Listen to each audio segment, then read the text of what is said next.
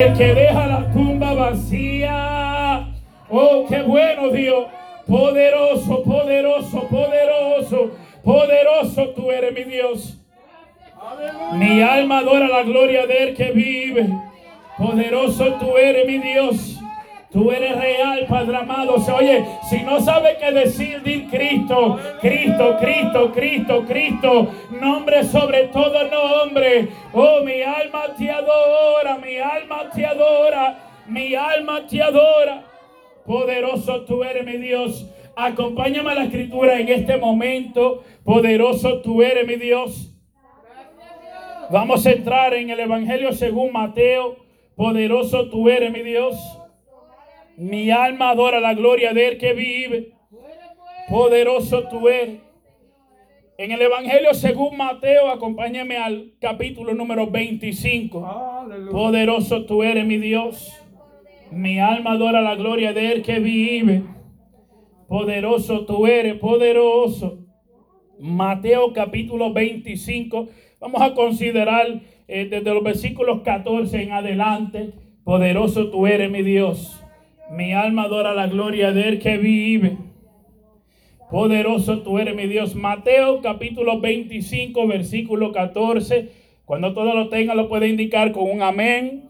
Amén. Poderoso Dios. La palabra de Dios se lee en el nombre del Padre, del Hijo, del Espíritu Santo. Sí, amén. Porque el reino de los cielos es como un hombre que partiéndose lejos llamó a sus siervos y les entregó sus bienes. Y les entregó sus bienes. Y a este dio cinco talentos, y al otro dos, y al otro uno, a cada uno conforme a su facultad. Y luego se partió lejos. Y el que había recibido cinco talentos se fue, granejó con ellos y hizo otros cinco talentos. Asimismo, el que había recibido dos ganó también otros dos. Mas el que había recibido uno fue y cavó en la tierra y escondió el dinero de su Señor. Ore conmigo, Padre, en este momento quiero darte gloria, honra, alabanza. Tú eres fiel y poderoso. Grande, Dios mío, eres tú, Padre amado, Señor. Y no hay otro como tú, ni en la tierra, ni en los cielos, ni debajo de la tierra, Padre. Por eso te adoramos. Ahora mismo, Dios mío, Señor, pasa fuego, carbón encendido por mis labios. Dios mío, habla, confirma, ministra, toca, levanta y restaura todo por medio de tu palabra, la cual no retornará atrás vacía, Dios mío, te daremos la gloria en el nombre de Jesús. Sí, amén, amén. Amén. Se pueden sentar, poderoso tú eres, mi Dios. Damos gloria a Dios, amén, por esta oportunidad de poder ser el portavoz en esta tarde. Eh, reciban saludos de parte de mi pastor Jorge Morales. Él sabe que estamos aquí en esta tarde. Poderoso tú eres, mi Dios. Oye, amado hermano, algo sucede cuando estamos muy conectados a lo que Dios quiere que hagamos. Algo sucede cuando estamos muy conectados a lo que Dios quiere que hagamos, cuando entendemos la misión que Dios nos ha dado, como que todo fluye en su lugar. No es que no hayan pruebas, no es que no hayan luchas, no es que no hayan dificultades, pero como estamos tan conectados al que nos da la fuerza, al que nos da los ánimos, al que nos da la capacidad para hacer la tarea, todo fluye de una manera distinta. Pero entonces, ¿qué pasa? ¿Qué sucede? Muchas veces es que no entendemos cuál es la tarea que Dios quiere que hagamos. Y nos encontramos en esta pregunta, Dios mío, ¿qué tú quieres que yo haga? Y lo que escuchamos es silencio. Dios mío, ¿qué tú quieres que yo haga? Y escuchamos silencio. Y venimos un jueves a la clase bíblica. Y venimos un domingo, escuchamos el mensaje en el servicio. Y continuamos preguntando, Dios mío, ¿qué es lo que tú quieres que yo haga? Lamentablemente muchas veces tenemos dificultad en desarrollar una identidad propia. Nuestra identidad cuando somos niños es dictada por nuestros padres. Ellos nos dicen qué ponernos, qué no ponernos, cómo caminar. No me hable así, no me mire así. ¿Sabe? Ellos te dan las directrices para que tú puedas como obtener una identidad. Pero es de acuerdo a las normas y a las reglas de mamá y papá. La dificultad que muchas veces existe es desarrollar una identidad propia. Muchas veces esta responsabilidad se la ponemos a otro. De que el pastor me diga a mí quién se supone que yo sea. de que mi esposa me diga a mí o su cónyuge o mis hijos o el trabajo, otra persona o otro algo exterior de mí sea responsable de darme a mí la identidad cuando en sí la identidad propia es responsabilidad propia. Lo que sucede es que tenemos dificultad, pero ¿por qué? ¿Por qué? ¿Por qué existe esta dificultad? Bueno, yo creo que existe esta dificultad porque fallamos en definir el éxito para nosotros mismos. ¿Sabe? Nos dejamos llevar por la definición del éxito para otro, para, otra persona, otro ministerio, otro individuo. Y como para ellos el éxito parece así, si yo no alcanzo eso, estoy fallando. Me explico, me explico, me explico. Unos años atrás, un colega mío, el en el ministerio, se me acercó una persona que es evangelista y sabe que yo soy evangelista, se me acercó y me hizo una pregunta, me dijo, Miguel, ¿cómo te va el ministerio? Fue la pregunta, una pregunta sencilla, una pregunta que siempre se hace. ¿Cómo te va el ministerio? ¿Cómo te van las cosas? ¿Cómo te va la familia? Y me preguntaron, ¿cómo te va el ministerio? Y yo le dije, muy bien. Y me la pregunta que, que me hizo después era, y la agenda está llena. La agenda está llena, te estás moviendo, está yendo a otros lugares. Y yo le dije, no, no, la agenda no, no está así llena. Y me dijo, ah, pues hay un problema. Porque él me dijo, él me dijo, él me dijo, hay un problema. Porque la marca del éxito de un ministerio evangelístico es que se te llene la agenda. Y yo dije, pues espérate, entonces yo estoy haciendo algo mal. Yo tengo que llenar la agenda, yo no sé cómo llenarla, pero yo sé que se tiene que llenar. Y yo dije, Dios mío, haz algo. Y comencé a orar más, a ayunar más, a vigilar más, a retirarme más, a evangelizar en la calle más y a trabajar más. Y yo, Dios mío, yo sigo trabajando, yo sigo haciendo la obra, pero yo no veo que se me llena la agenda. Seré yo el que está mal, seré yo el que está desconectado a lo que tú quieres que yo haga. Yo comencé a cuestionarme y no le niego de que hubiera un momento que aún me inútil. Trabajando en la obra y me sentía inútil. ¿Sabe por qué? Porque había tomado la definición de éxito de otro individuo. Entonces, entonces me di de cuenta de algo, me di de cuenta de algo. Y es que Pablo hablando a, la persona de Corintio le escribió en su primera carta diciendo que el mismo Dios, el mismo Dios da diversidades de dones y diversidades de ministerio. Y él mismo da, y está la parte clave, él mismo da la operación de esos dones y esos ministerios. Lo que quiere decir es que usted puede ser que tenga un don similar al mío o un talento similar al mío, pero la operación sea distinta por lo tanto, la misión es distinta. Por lo tanto, la definición del éxito es distinto. se me hizo tiempo, se me hizo tiempo entender eso. Se me hizo tiempo entender eso. Yo seguía trabajando, pero se me hizo tiempo en entender eso. Y cuando por fin, cuando por fin pude entender eso, oye, amado hermano, ya no me estaba sintiendo inútil, sino que yo mismo estaba viendo el fruto de lo que yo estaba haciendo. Entonces, entonces, al pasar el tiempo, se me dio una vez más a contestar esta pregunta. Miguel, ¿cómo estás? Muy bien, respondí. Y el ministerio, ¿cómo estás? Yo muy bien, gracias a Dios. Y la agenda, hacho, la agenda está explotada. La agenda está explotada. Yo, yo, yo, estoy envuelto los martes, los jueves, los domingos. Yo estoy envuelto en diferentes programas, diferentes sistemas, en, lo que es la enseñanza, en la prédica. Y la persona se quedó sorprendida. ¿Cómo va a ser todo eso? Yo, oh, todo eso. Pero espérate, que hay más. Este ministerio está explotado totalmente. Cuando cambié mi definición de lo que es el éxito, cambió totalmente mi perspectiva.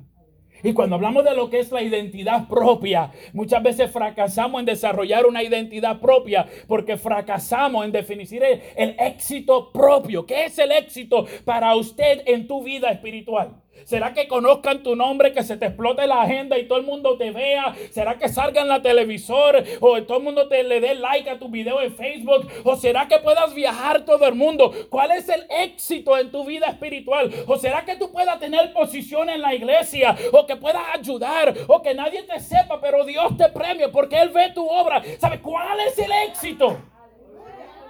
Usted tiene que definir esto para usted mismo. Porque de otra manera no puedes entonces crear las prioridades que te van a llevar a ese éxito. O sea, hay prioridades. Para mí es prioridad el yo estar con mi familia. Por lo tanto, aunque me inviten a miles de lugares, si yo no puedo llevar a mi esposa y a mis hijas, por más dolores de cabeza que da, madre hermano. Pero oye, si yo no puedo llevar a mi familia, yo no voy. ¿Sabes? Ese es el éxito para mí. Allá aquel evangelista que abandona la familia por 18 meses y se va en cruzada. Allá aquel. Ese es el éxito para él. Pero para mí, no, no, no. Las prioridades para mí es distinta. Mi prioridad es mi familia, mi hogar, mis hijas. Mi prioridad es la iglesia local. Esa es mi prioridad. Pero eso sucede cuando definimos el éxito propio.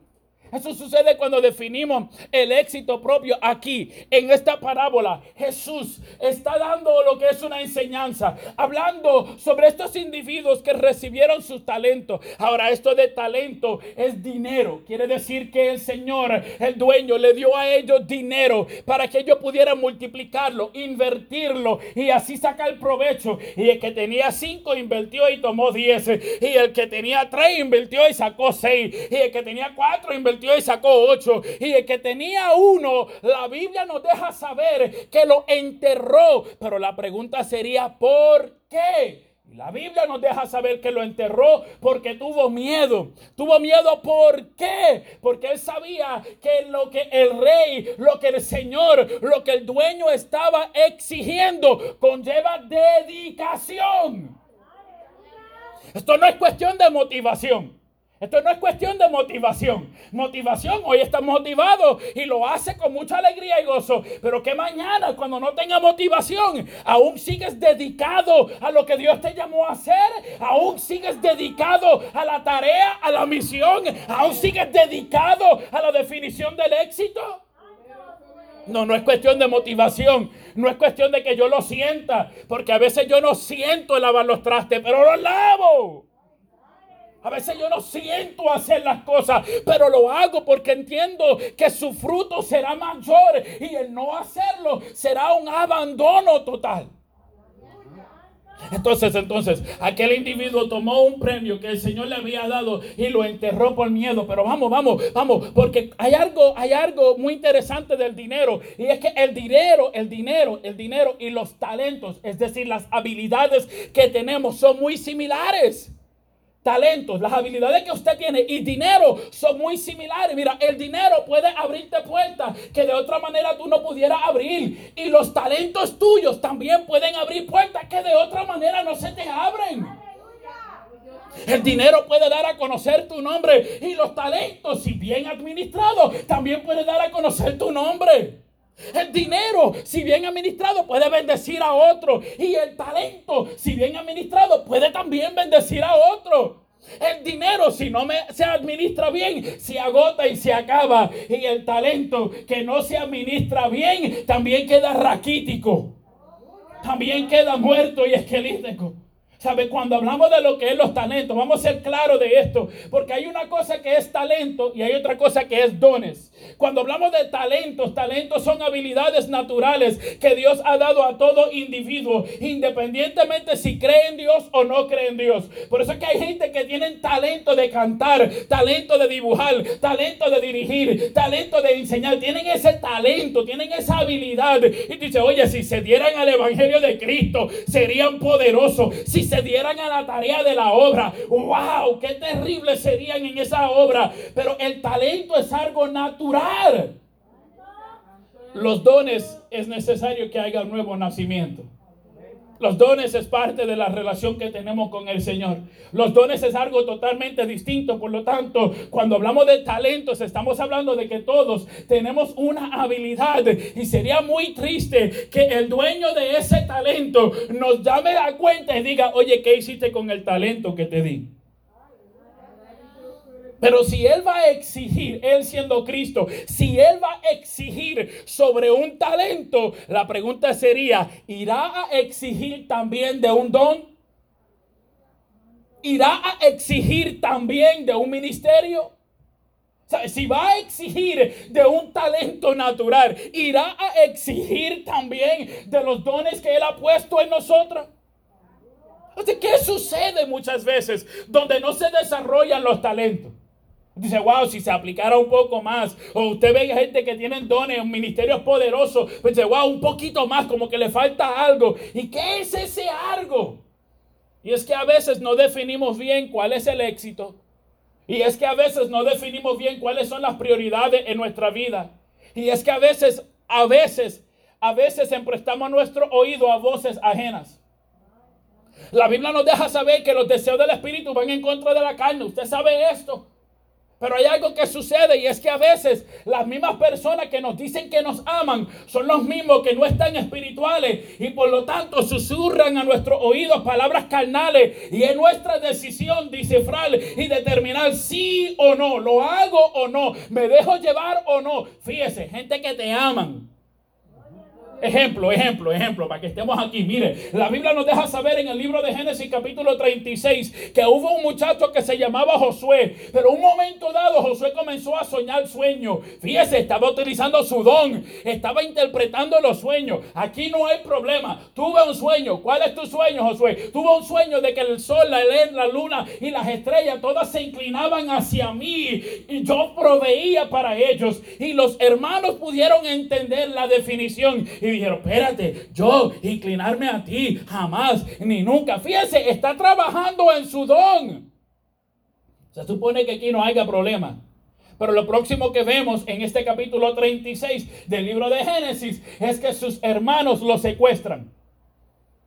El secuestrar es tomar a alguien o algo a fuerzas esperando algo de a cambio. Secuestrar es tomar a alguien o algo a fuerza, por, su, por no su, por su propia voluntad, a fuerza de su voluntad, en contra de su voluntad y esperando algo a cambio. Entonces, ¿qué pasó? Que los hermanos lo secuestraron y lo iban a matar, pero determinaron, no, no, no, no vamos a matar. Mejor lo que vamos a hacer es que lo vamos a vender. Y que si allá lo maten, que allá lo maten. Fíjese, estamos hablando de sus hermanos se crió con sus hermanos, jugó con sus hermanos, posiblemente hacía tantas cosas con sus hermanos, tal como usted y yo hacemos con los nuestros, pero con todo y eso, por utilizar su don, sus hermanos lo secuestraron. Y de igual manera en nuestra vida hay personas que nos aman, que nos aman, pero son gente carnales. Y en medio de su carnalidad hablan y dicen cosas que lo que están haciendo es tratando, tratando, tratando de, sofocar el don, tratando de sofocar el ministerio. No, posiblemente no se den de cuenta porque no sepan las cosas espirituales. Pero usted y yo que somos espirituales debemos de entender, espérate, espérate, este es lo que quiere hacer, eh, eh, este es lo que quiere hacer es secuestrar lo que Dios ha puesto en mis manos. Entonces tenemos aquí dos diferentes escenarios. Escenario número uno, un hombre que tiene talento de parte del Señor y él mismo lo secuestra. Escenario número dos es aquel que utiliza su don, pero aquellas personas a su alrededor le secuestran. Una vez más, el secuestrar es el tomar a fuerza algo que es de otro por, por fuerza de voluntad que no es de ellos a cambio de algo. Entonces, ¿qué pasa?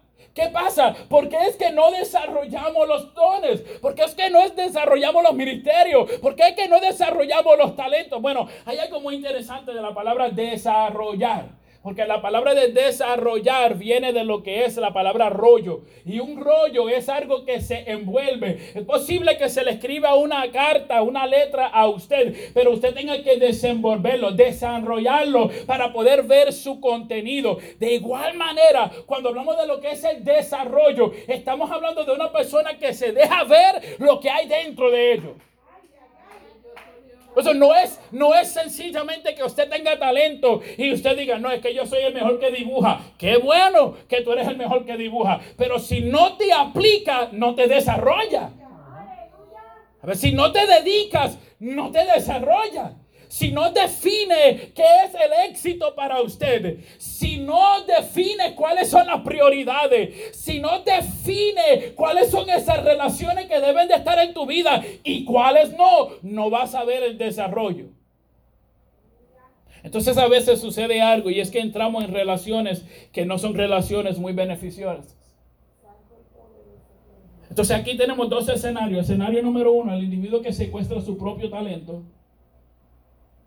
Escenario número dos, el individuo que utiliza su talento y se lo quiere secuestrar.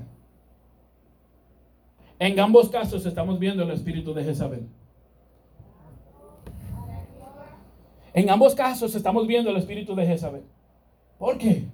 Bueno, porque cuando hablamos de Jezabel, todos conocemos que Jezabel tenía un matrimonio con Acab. Pero la Biblia nos deja saber que cuando Acab comenzó a ser rey, él fue rápido en hacer los pecados de Jeroboam. Y fue rápido en hacer los pecados que hizo Jeroboam. Pero ¿qué pecado hizo Jeroboam? Bueno, Jeroboam, viendo, viendo que la nación estaba dividida y que una porción quería a Roboam y otra porción lo quería a él, él comenzó a llamar a la gente y dijo, gente, gente, gente, no tomen el viaje para allá, para lo que es el templo. No, no, no, no, no, no. Sino más bien hizo dos becerros y dijo, aquí está tus dioses. Y la Biblia nos deja saber en el primer libro de los reyes que él comenzó a hacer en lugares altos templos para que la gente adoraran. Y la gente dijeron, ah, pues mejor para mí, no tengo que ir muy lejos. Ese es mi Dios. Y comenzaron a adorar los becerros. Comenzó él mismo. La Biblia dice que él mismo inventó un mes para que la gente celebraran en ese mes, en el 15 día, lo que es a esos dioses. La gente, la nación comenzó a darse totalmente a la idolatría. Por lo tanto, al pasar el tiempo, la Biblia nos deja saber que cuando Acab tomó su posición como rey, él fue ligero a hacer el mismo pecado que Jeroboam. Entonces sucede algo y es que acá entra en una relación, entra en una relación con una mujer que ya era una mujer idólatra, entra en una relación que era con una mujer que ya se había dado a los dioses de Baal, que ya se había dado a, esta idolatría, a estos falsos dioses. Por lo tanto, en medio de la relación, ella lo único que hizo fue que tomó la posición que él no quiso tomar o que él posiblemente quería ya tomar en su ligereza de querer idolatrar y querer, querer tener Dios falsos, ella tomó el mando. Entonces mira lo que sucede. La Biblia nos deja saber algo. La Biblia nos deja saber que llegó un momento donde el pueblo ya estaba turbado, tan turbado que a la distancia viene Elías. El Señor le dice, Elías, pues regresa para atrás, regresa para atrás. En este entonces había sequías. Y es muy importante saber esto porque cuando en este momento llega Elías es porque Dios le dijo, ok, viene la lluvia. La Biblia dice que Elías viene caminando y viene eh, caminando y lo ve Abdías. Abdías es siervo de Acab y Jezabel. Y la Biblia dice que él escondía a los profetas de Dios porque Jezabel los mataba toditos. Por lo tanto, él tomaba a los profetas de Dios y los escondía en una cueva y les daba comida y les daba agua en un tiempo de sequías. Ahora, Abdías está caminando con Acab. Acab está buscando a Elías porque escucha que Elías viene de camino. Y cuando por fin ven a, Elías, era porque ya Acab y, Abdías se habían separado. ¿eh? Uno va para un lado y el otro para el otro. Y cuando Abdías ve a Elías, le dice, ¿eres tú mi siervo? Y él dijo, sí, yo soy. Vete, dile a Acab que yo he llegado. Y él dijo, espérate, espérate, espérate. Tú no has escuchado lo que yo hice para aquellos individuos, los profetas de Dios. Cómo yo los salvaba, cómo yo los guardaba, como yo no permitía que los mataba. Y ahora tú quieres que yo le diga a Acab que tú has llegado. ¿Acaso tú no sabes que Acab va por todas las regiones buscándote? Y el que diga que no te ha visto, él los hace hacer juramento. Y si no los mata, tú estás pidiendo mi vida simplemente porque yo diga que tú estás aquí. Pero entonces viene Dios y te lleva y mi vida queda en peligro. Elías le dijo, no te preocupes, yo no voy a ir para ningún lado. Por lo tanto, cuando vemos a Abdías que va donde Acab, Acab por fin llega a Elías y Elías lo mira y Acab le dice estas palabras, ¿por qué tú has turbado al pueblo? Acab, el rey, le dice al profeta Elías, ¿por qué tú has turbado al pueblo? Y Elías le responde a él, yo no he turbado al pueblo, sino que tú lo has turbado con tu pecado. ¿Qué pecado? El pecado de la idolatría. Lo interesante es que lo próximo que vemos es que Elías le dice, mira, vamos a hacer esto. ¿Por qué tú no llamas a todos los profetas que se sientan a la mesa de Jezabel? Pero ven acá, el rey es Acab. ¿Cómo va a ser que ellos se sientan a la mesa de ella si él es el rey? Y es que vemos la autoridad que ella tenía. Vemos el dominio que ella tenía. Vemos lo que es la manera que ella controlaba las cosas, de manera que Elías se enfrenta contra los profetas Baal. Elías y los profetas de Baal, ambos hacen su altar, ambos claman a su Dios por fuego. Los profetas de Baal no ven fuego descender, pero Elías sí. Y cuando el fuego desciende y consume el altar, la gente dice, Dios es real, Dios es real. Y a todos los profetas de Baal los pusieron a muerte. Ahora aquí se pone la cosa sumamente interesante, porque cuando lo escuchó Jezabel, ella dijo, dígale a Elías que yo lo voy a matar a él. ¿Qué tú crees que hizo Elías? No se preocupe, yo le voy a decir lo que hizo Elías. Elías se metió en una cueva. Ahora mire esto, porque Elías ora y desciende fuego y consume el altar. Lo próximo que pasa es que Elías llama a Acab, le dice, Acab, sube conmigo a esta montaña porque hoy va a venir lluvia. Y ahora Elías dice, ahora Dios mío, abre las ventanas del cielo, abre las puertas del cielo, a llover. Y comienza a llover. Había sequías antes de este momento. Comienza a llover, así que vio fuego, vio agua, vio poder, vio todas las cosas que tú esperarías que fueran suficientes para mantener su fe, pero en el momento que Jezabel dijo, lo voy a matar, se metió en la cueva.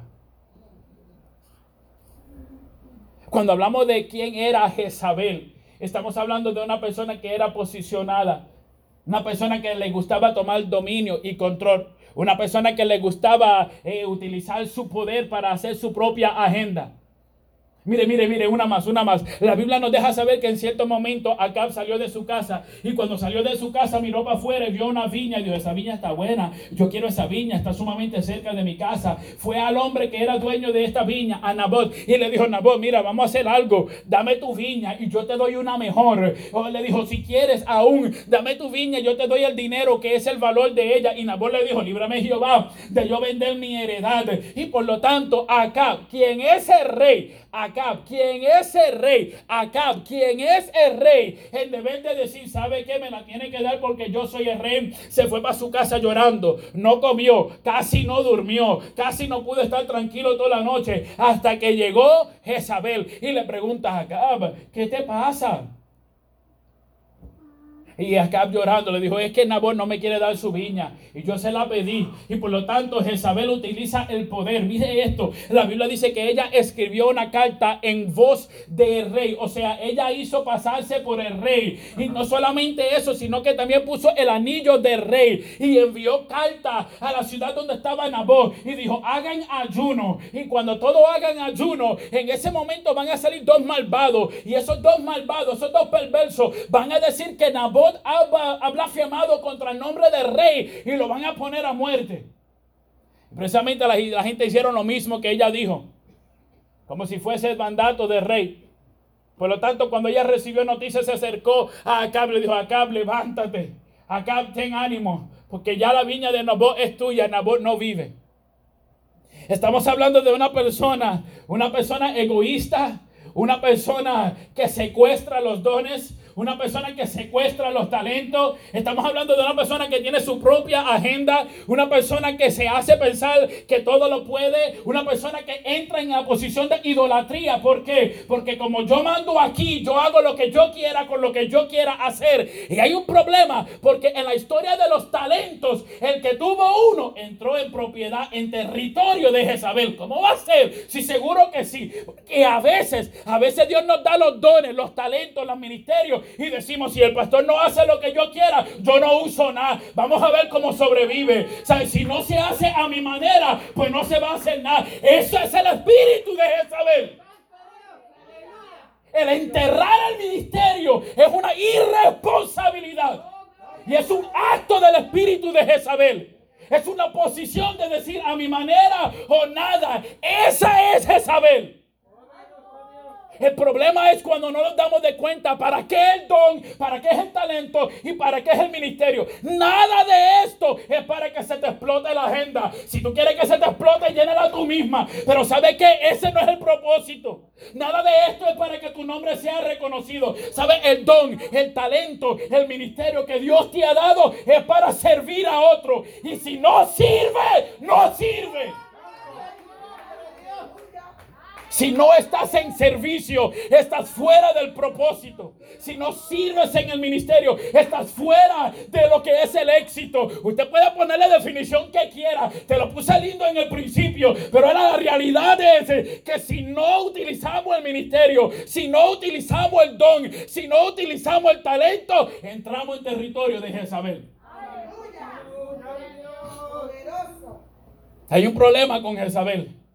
Porque Jezabel no tuvo sepultura normal. A Jezabel vinieron a comerse los perros.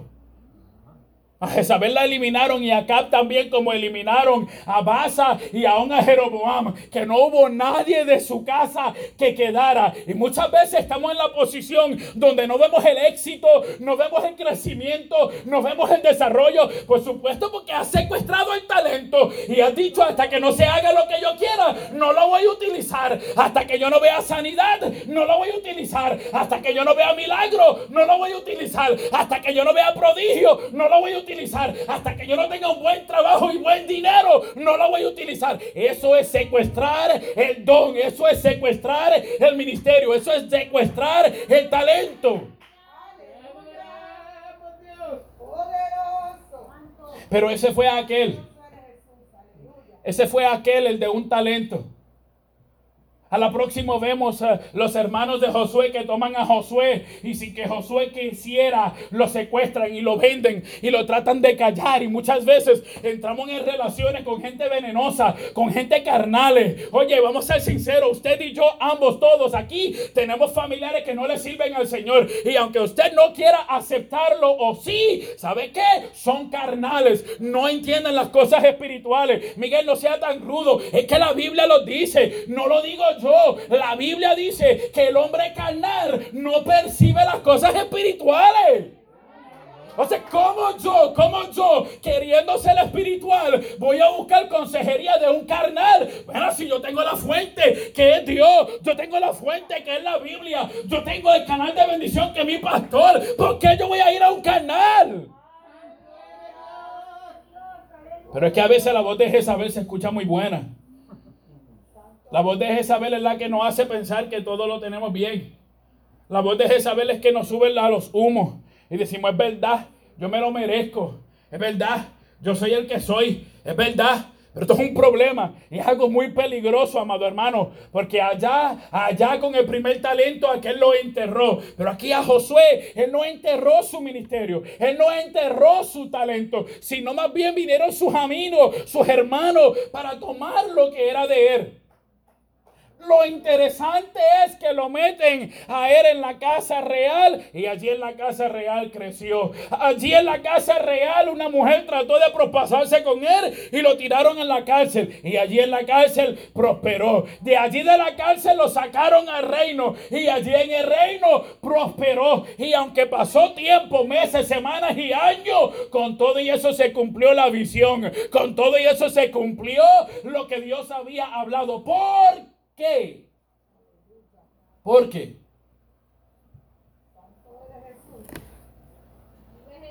¿Por qué es que vemos que Josué en medio de todo esto, como quiera, crece? Yo sé, posiblemente usted está diciendo, Miguel, porque Dios estaba en el asunto. Sí, no, no, yo sé que Dios está en el asunto. Dios siempre está en el asunto. Hello, o sea, Dios es omnipresente, omnisciente. Dios todo lo ve, todo lo sabe, todo lo puede. Dios vio a los hermanos cuando lo vendieron. Dios vio cuando lo compraron. Dios vio, o sea, Dios, Dios siempre está en el asunto. ¿Por qué es que Josué vio algo diferente? Porque es que en cada prueba, en cada etapa, en cada situación, con todo y eso, Josué se supone que muriera. Josué se supone que no estuviese vivo. Lo último que se supone que hubiese pasado con él es que tuviera la posición de rey, dándole alimento a toda su familia. Eso no tiene sentido. ¿Por qué es? Bueno, es por el hecho de que él tenía bien definido lo que es el éxito. Es por el hecho de que él tenía bien definido lo que es el éxito. El éxito para él no era lucir bien para los hermanos, ni que los hermanos creyeran en su llamado, en su ministerio, en el don, lo que Dios le había dado. El éxito para él es que nada ni nadie lo separara de Dios. Fíjese. Y cuando usted define bien lo que es el éxito para usted, se hace, te hace más fácil fluir en lo que Dios te ha dado. Él tenía muy claro lo que eran sus prioridades, porque de otra manera cuando vino la, esposa de, aquel rey, cuando vino, vino la esposa de Potifar, eso hubiese quedado con ella. Cuando ella vino a tratar de seducirlo, él se hubiese quedado con ella, pero como él tenía muy claro sus prioridades, no, no, no, no, no. Lo primero para mí es Dios, lo segundo es Dios y lo tercero es Dios. Y si fallo, él me levanta porque él es Dios. ¿Sabe? Josué estaba bien claro en cuáles son sus prioridades. Entonces es difícil, es difícil definir las prioridades si no define lo que es el éxito. Si no defines lo que es el éxito, es difícil definir lo que es tus prioridades. Porque por eso es que a veces tú ves gente que dice, wow, este no hablaba malo y ahora habla malo. Este no peleaba y ahora es peleón. Hasta se metió boxeador. Qué bueno que le arranca la cabeza a todo el mundo. Allá por allá él. El problema es que como no definió lo que era el éxito, no pudo definir sus prioridades. Por lo tanto, siguió empujando la raya y empujó la raya y empujó la raya. Esto es lo que sucede, amado hermano. Y a la misma vez, por supuesto, las voces que escuchamos son, son, son, son tan cruciales a lo que es el crecimiento de nuestra vida. Y a veces pensamos que no, pero es lo real. Cuando miramos la vida de Josué, Josué no estaba buscando consejería, ni ayuda, ni alimento de ninguna otra persona, sino Dios. A cada momento, en cada etapa de la vida de él, lo vemos buscando a Jehová. Entonces, ¿qué sucede en nuestra vida? ¿Por qué no nos desarrollamos? ¿Por qué no crecemos? Porque es que cada año se dice, yo quiero trabajar para la obra, pero entonces cuando se nos abre la puerta decimos que no. Yo no quiero condenar el decir que no, porque a veces hay que decir que no. No a todos se le puede decir que sí. Pero hay veces que le decimos que no a la oportunidad que Dios nos está dando. ¿Sabe por qué? Porque no hemos definido lo que es el éxito. Y seguimos esperando a que suceda un milagro, un prodigio. Y seguimos sucediendo que suceda algo, que suceda algo sobrenatural para yo trabajar. No, eso no brega así. Se supone que aún en la prueba trabajemos. Este espíritu de Jezabel no, no, no, no, no, no, sabe, no, no se desaparece. Este espíritu de Jezabel no se desaparece de lo que es la historia, porque este mismo espíritu de Jezabel es lo que utilizó a Judá para tratar de secuestrar el ministerio y el don de Jesús. Y fíjense que, que, Judas estaba cerca de Jesús. Y por eso le animo, amado hermano, de que las relaciones que tengamos eh, sean relaciones santas. La Biblia dice que el hombre carnal, la persona impía, hace cosas que ni usted ni yo debemos de pensar en lo que hace.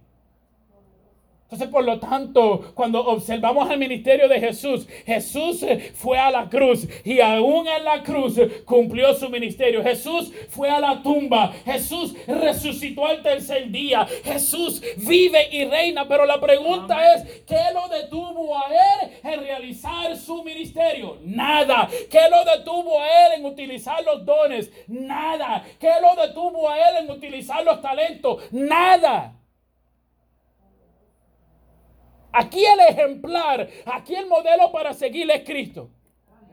Ese es el modelo para seguir cuando miramos a Jesús, vemos que nada detenía a Jesús. La pregunta sería, ¿pero por qué? ¿Por qué es que nada detiene a Jesús, Miguel? Porque Jesús es Dios encarnado. Sí, tú lo sabes y yo lo sé. Pero ¿por, ¿por qué no se detiene? O no se detiene porque Él tiene el éxito bien definido. Yo tengo que ir a la cruz. La gente tiene que ser redimida. Y pase lo que pase, yo llegaré la cruz. Pero espérate, Jesús, ¿cuáles son tus prioridades? Mi prioridad es darle gloria al Padre en los negocios de mi Padre me conviene estar, me es necesario estar. Pero Jesús, ¿cuáles son tus prioridades? Yo tengo que alimentar a la gente, no simplemente físicamente con panes y peces, sino también con la maná que desciende del cielo. Pero Jesús, ¿cuáles son tus prioridades? Aleluya. Por esta razón, por esta razón es que cuando Pedro viene le dice, Jesús, ¿sabes qué? Yo no voy a dejar que tú vayas a la cruz. Jesús, ¿sabes qué? Yo no voy a dejar que tú mueras. Jesús lo mira y dice, Pedrito, ¿sabes qué? Te reprendo, te reprendo en este momento, salte de aquí, Satanás. Porque, porque Jesús estaba tan conectado a la voluntad del Padre y tan conectado a lo que es el llamado que él tenía en adelante, que ya podía definir la voz carnal. Y ese es el problema, que más nos alejamos del Señor, más se nos opaca la visión. Y ahora no podemos ni hacer diferencia de cuando nos hablan los espirituales a cuando nos hablan los carnales. Te lo digo en otro lenguaje. No entendemos cuando nos hablan los hijos de Dios a cuando nos hablan los hijos del diablo. ¿Sabes? Ese es un problema peligroso porque ahí, en ese momento, es donde se cuela Jezabel. Y lo que ella hace es que justifica las acciones negativas del individuo que secuestra su don, su talento y su ministerio. Eso es lo que ella hace. Pero digo ella cuando me refiero a la esposa de Acab. Pero como es un espíritu, pues no tiene lo que es género de sexo. Por eso es que por eso tú puedes hablar con hombres que tienen el espíritu de Jezabel.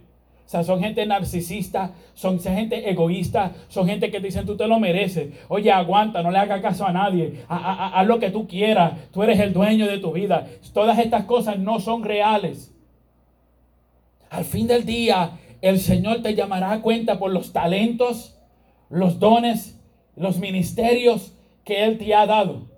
O sea, Miguel, yo no soy creyente, Él no me dio un ministerio, pero es un Dios que te dio talento. Es un Dios que te dio talento. Es un Dios que te dio ideas y habilidades. Entonces, el aceptar al Señor es una posición en cual nosotros ya sabemos el resultado sea, yo acepto al Señor Jesucristo, tengo vida eterna. Por lo tanto, yo elijo si decido al Señor Jesucristo. Yo puedo elegir, yo puedo escoger si lo quiero o no lo quiero. Y yo sé cuál es el resultado. Pero el decidir el quedarte aquí es precisamente eso, tu decisión. Y ya que has decidido quedarte aquí, ya que has decidido quedarte en esta iglesia local, ¿no sería lo apropiado que desarrolle los dones, los talentos y el ministerio?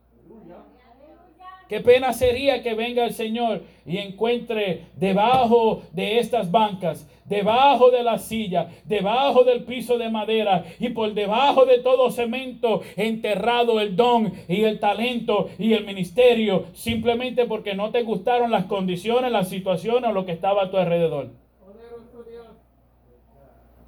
Y yo les exhorto, amado hermano, no que defina el éxito por lo que yo crea sino por lo que Dios te ha dado en tus manos, porque aquí cuando encontramos la historia de los talentos, Él le dio a cada uno conforme a su capacidad. Póngase de pie conmigo si son tan amables. Padre, te adoro, Dios mío, Señor. Tú eres real, Dios mío. Tú eres grande y poderoso. Tú eres real, Dios mío.